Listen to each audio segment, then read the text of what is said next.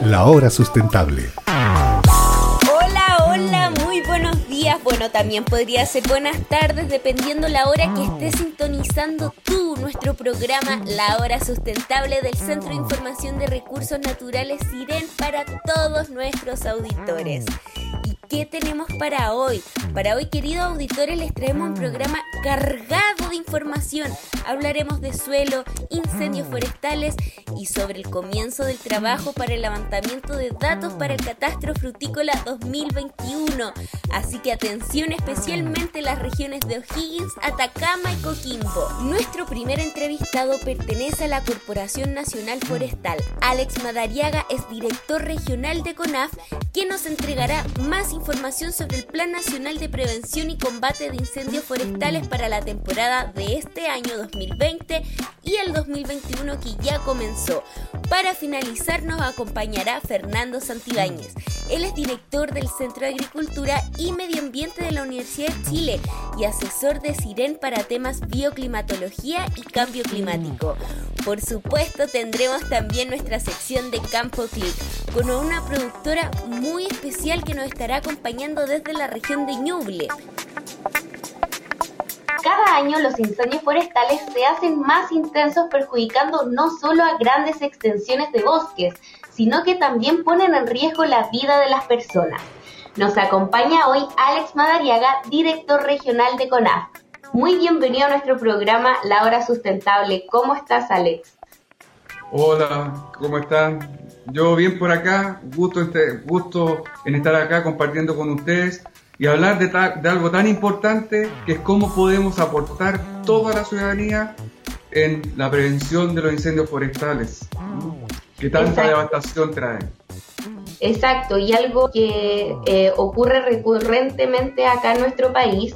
Y para empezar, el pasado viernes 9 de octubre se presentó el Plan Nacional de Prevención y Combate de Incendios Forestales para la temporada 2020-2021 cuenta con la mayor inversión que se haya hecho en la historia para enfrentar este tipo de siniestros. ¿Nos podrías contar más en detalle sobre este plan y cómo se está preparando CONAF para esto?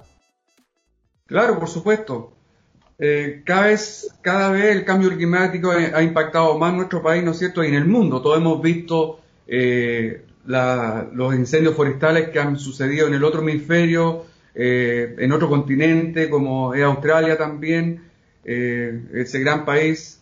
Y la verdad que hay que ir a tono con lo que está pasando y cada vez nos va exigiendo mucho más el entorno y se ha puesto más peligroso. Por lo tanto, se requiere, se requiere siempre redoblar y fortalecer los esfuerzos que estamos haciendo en contra de los incendios forestales y por eso que se ha llegado a invertir sobre 60 mil millones de pesos, ¿no es cierto?, como plan base para enfrentar esta temporada a nivel nacional eh, con, con, un montón de recursos como son 262 brigadas eh, distribuidas en todo Chile, 54 aeronaves también dispuestas estratégicamente eh, y con torre de observación y un sinnúmero de, de, otros elementos complementarios que nos permiten poder abordar a nivel nacional en forma eficaz y eficiente eh, todo lo que conlleva a la, a la, al combate de incendios forestales. Mira, ahora que me estabas comentando esto, ¿ustedes tienen alguna proyección de cómo será esta temporada? La dirección meteorológica ya no estaba anticipando que iba a ser complejo. Así es. Mira, la, las proyecciones que tenemos eh, para esta temporada es alrededor de eh, entre 5.000 y 100.000 hectáreas. Ya. Eso es lo que si uno saca los promedios de la evolución debería esperar. ¿Mm? Para, por lo tanto, para eso estamos preparados. Ojalá que todas las medidas y que todo lo que tengamos, obviamente, nos permita que esa cifra sea la menor. Uno siempre tiene esa esperanza y trabaja para eso. Exacto. Pero según los modelos y todo lo demás que uno tiene que pronosticar año tras año, esas son las cifras que se están manejando hoy día.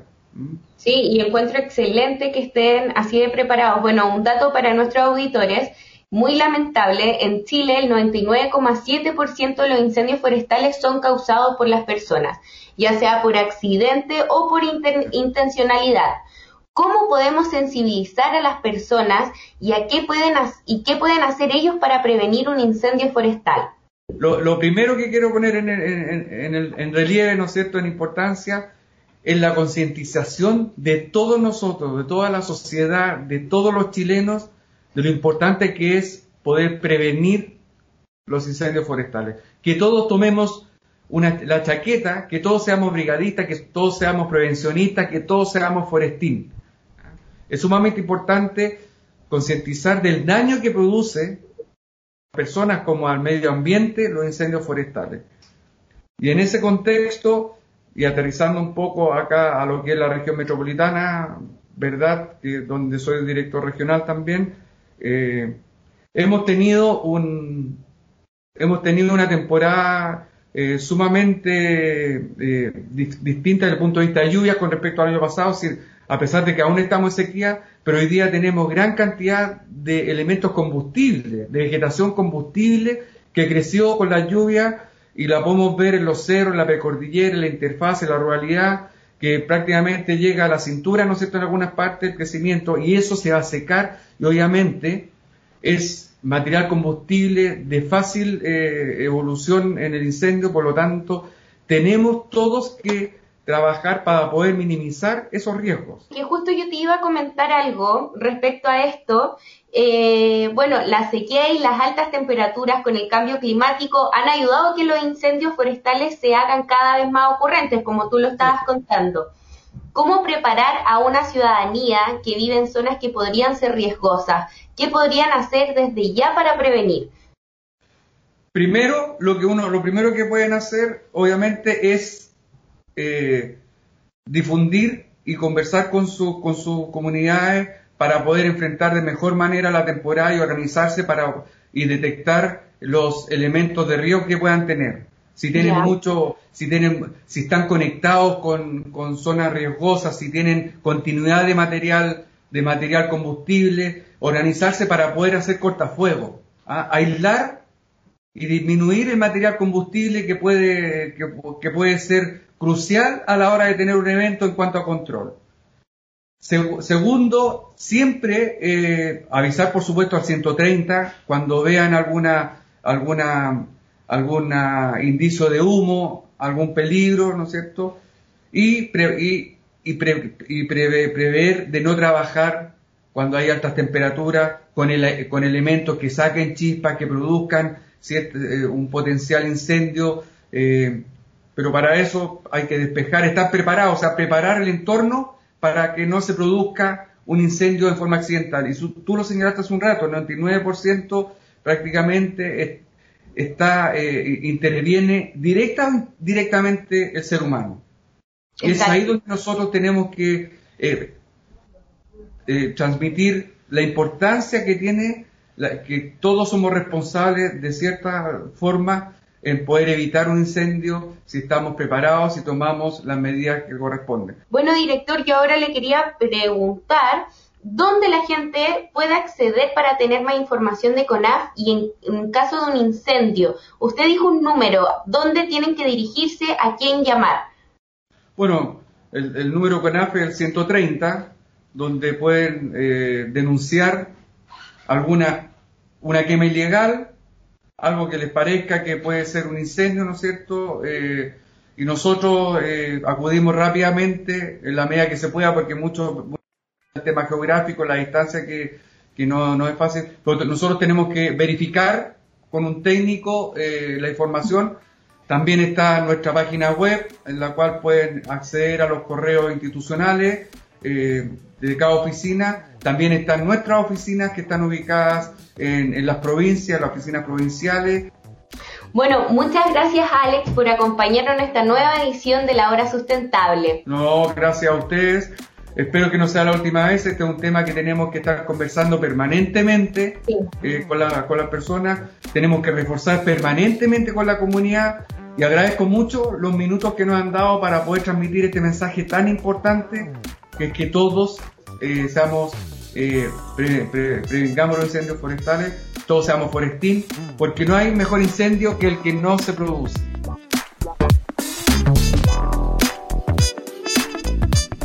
Este nuevo bloque lo comenzaremos con María Angélica Osores. Ella es parte de la Casa de Siren, ingeniera agrónoma y parte del equipo del catastro frutícola. Hola María Angélica, muchas gracias por acompañarnos. ¿Cómo estás? Hola, ¿cómo estás tú? Súper, acá entrecortado. participar en, en la hora sustentable de Siren. No, nosotros muy felices de tenernos. Y vamos al tiro al grano. ¿Qué proceso está comenzando en este periodo el equipo que realiza el catastro frutícola? Mira, el CIREN está comenzando con el nuevo proyecto de actualización del catastro frutícola 2020-2021, que es en las regiones de O'Higgins, Coquimbo y Atacama, y que comenzaremos la campaña de terreno el 19 de octubre. En este minuto estamos en el proceso de capacitación de los encuestadores de lo cual participan 17 profesionales del agro, entre ingenieros agrónomos y técnicos agrícolas, que recorrerán las tres regiones. María Angélica, ¿cómo se realiza el trabajo en terreno y qué datos se levantan específicamente? Bueno, nuestros encuestadores, que son profesionales del agro, tienen que levantar toda la información de las plantaciones frutícolas desde igual o mayor a media hectárea en todas las especies frutícolas y igual o superior a 50 plantas en especies como papayo, caqui, maracuyá, bábaco, guayaba, feijoa, mango, sidra, pistachos y datileros. Esas son las 50 eh, eh, plantas de esas especies para ser incorporadas al catastro frutícola. Ellos recorren todas las propiedades. Es al universo que se realizan las encuestas. Y este año claramente será especial en el contexto de la emergencia sanitaria. ¿Se tomaron medidas especiales? ¿Cómo podemos reconocer a los encuestadores? ¿Nos puedes contar un poco sobre eso? Eh, a ver, siempre el Centro de Información de Recursos Naturales le entrega a cada encuestador una credencial donde va su nombre, su root y obviamente la credencial del Centro de Información de Recursos Naturales y una carta al productor, en este caso a la región de O'Higgins, cuando vayamos a la región de Coquimbo, cartas a los productores de Coquimbo y en Atacama a los productores de Atacama.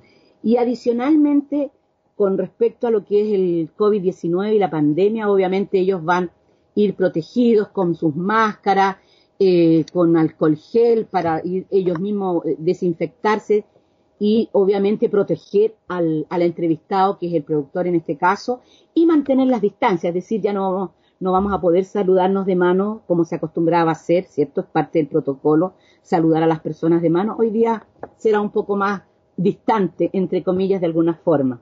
Y para el año 2021 tendremos entonces información actualizada en tres nuevas regiones, especialmente en O'Higgins.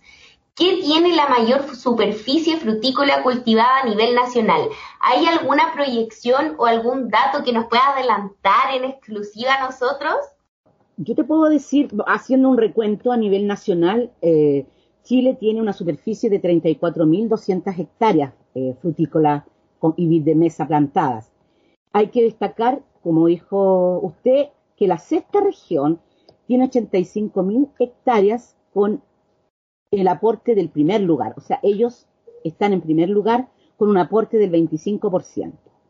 Ahora bien, eh, en cuanto a las proyecciones, podríamos destacar respecto a lo que pasó en el censo anterior, que la, el cerezo fue la especie que mayor crecimiento tuvo, con un aumento de 5.000 hectáreas. Eh, le siguió importancia la, el nogal con un 27% y la vid de mesa, a pesar de tener un decremento, es decir, disminuir la superficie con arranque, igual aportó el, el, el lugar importante la videmesa en la región de O'Higgins. Ahora, para las zonas norte, como mm. probable lo que es eh, mandarino. Ya. Y Atacama, ahí, sí que, ahí sí que es como, es más difícil hablar de, Atacama, porque hay que recordar que también arrancaron, es que se arrancó bastante lo que es videmesa, entonces la, la presentación, están en el séptimo lugar, hay mesa siempre, el olivo, pero también hay un problema de agua. Bueno, muchas gracias María Angélica por aceptar esta invitación y contarnos y dejar a todos invitados a estar atentos a nuestra página web www.siren.cl y en redes sociales arroba Siren Chile, donde estaremos actualizando con detalle cada paso del catastro frutícola 2021. Muchas gracias María Angélica. Muchas gracias por la invitación y contenta de poder informar todo lo que sea acerca del catastro frutícola y más aún que ahora comenzamos nuestra campaña de la región de O'Higgins, Coquimbo y Atacama, para que estén todos atentos y nos entreguen la información. Gracias.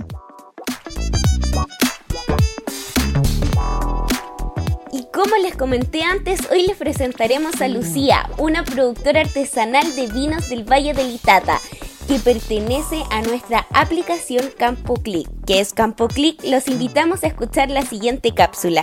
Recorre Chile desde tu casa con la aplicación móvil, apoyando cientos de pequeños y medianos emprendedores. Descargando Campo Click en tu celular, podrás contactar a más de 4.200 productores en todo Chile, con una gran variedad de productos y al mejor precio. Estamos conversando en estos momentos con Lucía Torres desde la región del Ñuble. Ella, junto a su madre y sus seis hermanas, tienen el emprendimiento Mirador del Valle, donde puedes encontrar una variedad de vinos exquisitos y con una vista hermosa para quien desee ir a conocer. Hola, hola Lucía. Hola Iva, ¿cómo están todos? Mi nombre es Lucía Torres, mi empresa es Viña Mirador del Valle son viñas patrimoniales de más de 70 años. Es un emprendimiento familiar. Consiste en la producción de vinos y espumantes, método tradicional de uva moscatel de Alejandría. Llevo ocho años embotellando mis vinos. Han ganado medalla de oro en el concurso de Bruselas 2014 y Catador 2017. Vendo mis vinos en tiendas especializadas en Chillán y Santiago. Y en la bodega se reciben visitas y se hacen degustaciones. Estamos ubicados en el sector Cerro Verde de la comuna de Rankin, región de Ñuble, Valle de Litata. Pueden contactarme a mi celular y WhatsApp 996-22-1599. Estoy atenta por si alguien llama. Muchas gracias a Campo Click por darnos la oportunidad de dar a conocer nuestros productos. Gracias Iva por el espacio, los esperamos. Importante es contarles que en todos nuestros programas tendremos algún productor que se integra a la red de Campo Click a Lucía y otros emprendedores los puedes localizar descargando la aplicación gratuita desde tu celular. Hay más de 4.300 productores esperándote. Después de ese dato exquisito para compartir, ya está con nosotros Fernando Santibáñez. Él es ingeniero agrónomo, doctor en bioclimatología, sistemas y modelos, director del Centro Agrimet de la Universidad de Chile, Centro de Agricultura y Medio Ambiente y asesores de CIRER en varios proyectos. ¿Cómo estás, Fernando? Muy bien, estamos acá, con mucho ánimo. Qué bueno, bueno, Fernando, ya comenzamos la temporada de calor y tal como nos contaba nuestro primer entrevistado, el cambio climático ya está marcando ciertas pautas. ¿Cómo ves este nuevo escenario en la agricultura? Bueno, es un escenario desafiante porque, claro, trae algunas adversidades, pero también trae algunas oportunidades que hay que tener la inteligencia suficiente para aprovechar. ¿ya? Quizás la adversidad más grande que nos trae es la declinación de la precipitación, que bueno, es un punto de preocupación, por cuanto eh, todas las proyecciones que hay serias en el mundo dicen que eh, la precipitación en la zona central de Chile puede seguir decreciendo hasta por lo menos los años 2050 eh, y momento en el cual podríamos tener todavía una baja en la precipitación del orden del 15%, 20%, eh, pero más preocupante que la baja en la, precipitación es la reducción en la capa de nieve. Es decir, la capa de nieve de los Andes podría eh, sufrir una reducción muy superior a eso debido a que el, calentamiento de las tierras elevadas eh, va a ser muy acelerado. Y eso va a hacer subir la línea de las nieves alrededor de 500 metros en altitud de modo que perderíamos una franja de nieve de 500 metros de, en altitud por 500 o 600 kilómetros de largo, lo cual representa un volumen de agua considerable que ya no va a estar presente en verano. Pero junto con esto, el cambio climático trae algunas algunas oportunidades importantes, como por ejemplo el avance de la fruticultura hacia las zonas costeras, eh, el avance de la fruticultura hacia el sur, eh, donde van a surgir nuevas áreas frutícolas probablemente, eh, y donde resulta desafiante el poder ocupar nuevas tierras, nuevos territorios con nuevas características, para seguir diversificando la fruticultura. Con lo que tú ahora estás comentando, una lamentable disminución de precipitaciones han habido principalmente también en la zona central, eh, que ya es un hecho. ¿Qué pueden hacer los agricultores para no sucumbir bajo este escenario que al parecer es bastante negativo? Mira, esencialmente la respuesta son dos, unas que están a la mano del agricultor y otras que no están a la mano del agricultor. Eficiencia de riego, es decir, sistemas de riego de alta eficiencia, eh, tecnificación de regadío.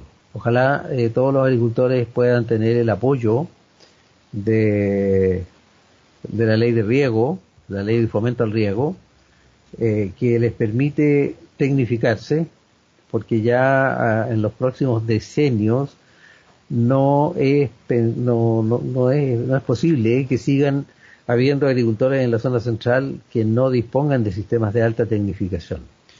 Lo que ellos no pueden hacer, pero sí lo tendría que hacer eh, la sociedad, el Estado, esencialmente, eh, tiene que ver con la gestión hídrica a nivel de cuencas. Es decir, hay todavía muchas aguas invernales que escurren hacia el océano. Es claro que todos los ríos tienen un caudal ecológico. Nosotros no podemos extraer toda esa agua, pero sí podemos extraer una parte, toda aquella parte que está por encima del caudal ecológico. ¿cierto? El caudal ecológico es el caudal mínimo que hay que dejarle a un río para que no se afecten los ecosistemas, ¿ya? Eh, de modo que hay que estudiar bien para cada río cuál es ese caudal ecológico y toda aquella agua que esté por sobre ese caudal debiéramos buscar la manera de poder retenerla en invierno. ¿Cómo retenerla? no es necesario construir grandes embalses, se pueden hacer cientos de pequeños embalses que son llenados en invierno y cada embalse puede ser administrado cooperativamente por eh, grupos de agricultores que pueden regar eh, sus predios, 15, 20 agricultores, ¿no es cierto?, que riegan sus predios con esa agua.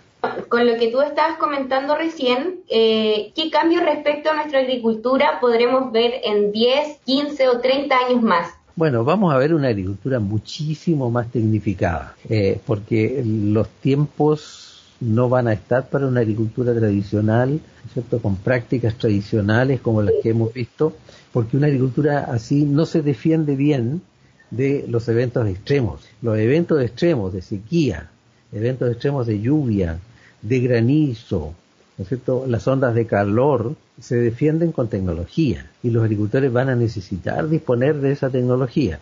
Y bueno, Fernando, tú también estás participando en un proyecto muy importante de Siren que se está realizando en la región del Maule, específicamente para aquellas comunas ubicadas en el sur del área de Linares, si no me equivoco. Se trata una estrategia de reconversión productiva para el sector remolachero. Entonces, mi pregunta va relacionada con qué si vamos a tener un futuro eh, que experimentar la reconversión productiva como un comportamiento habitual para poder sobrellevar esta nueva realidad climática. ¿Por qué son tan importantes las palabras reconversión y adaptabilidad? Bueno, porque por razones económicas los agricultores se van quedando con algunas opciones menos, ¿cierto? Ya. Eh, la remolacha eh, es una, una, situación que no tiene que ver con la agricultura, sino que con una competitividad, ¿no es cierto?, con una baja en la demanda de azúcar, en fin, eh, que eh, afecta a los agricultores. Entonces, tenemos la obligación de buscar las nuevas opciones que los agricultores van a necesitar para seguir haciendo agricultura y seguir sustentándose. de allí este proyecto que Siren tiene, que consiste en buscar todo el abanico de opciones posibles que posteriormente tienen que ser evaluadas con, con un filtro económico, con un filtro de mercado, ¿no es cierto? Pero el primer filtro es que se puede cultivar en distintas zonas dentro de la región, ¿no es cierto?, de Ñuble. Eh, de manera entonces que ese es el ejercicio que hemos hecho. Es calcular, ver en cada rincón del territorio cuál es el abanico completo de cultivos, de modo que después de eso se pueda eh, hacer un paquete que los agricultores desde el cual ellos puedan elegir aquellas opciones que les son más viables y podamos salvar así la agricultura. O sea, la agricultura tiene que seguir haciéndose, la, agricultura juega un rol social, juega un rol económico, un rol territorial.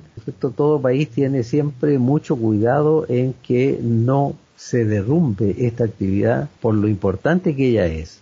Entonces lo que estamos haciendo es creando esos cimientos que necesitamos para una reconversión.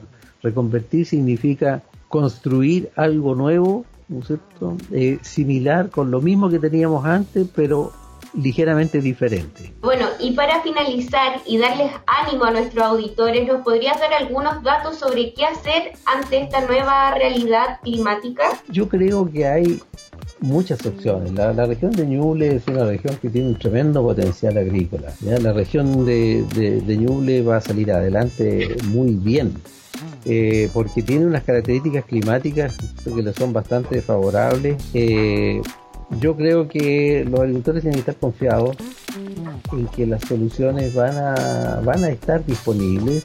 Ya hemos visto con este ejercicio que hicimos con CIDEM, eh, hemos visto que hay un abanico grande de opciones, de, posibilidades. Eh, lo interesante sería ahora ver que las autoridades regionales y las autoridades del Ministerio de, Agricultura eh, vean cómo operacionalizamos estas soluciones. Bueno, muchas gracias Fernando por estar en nuestro programa La Hora Sustentable y entregarnos toda esta información. Muchas gracias a ti por la entrevista.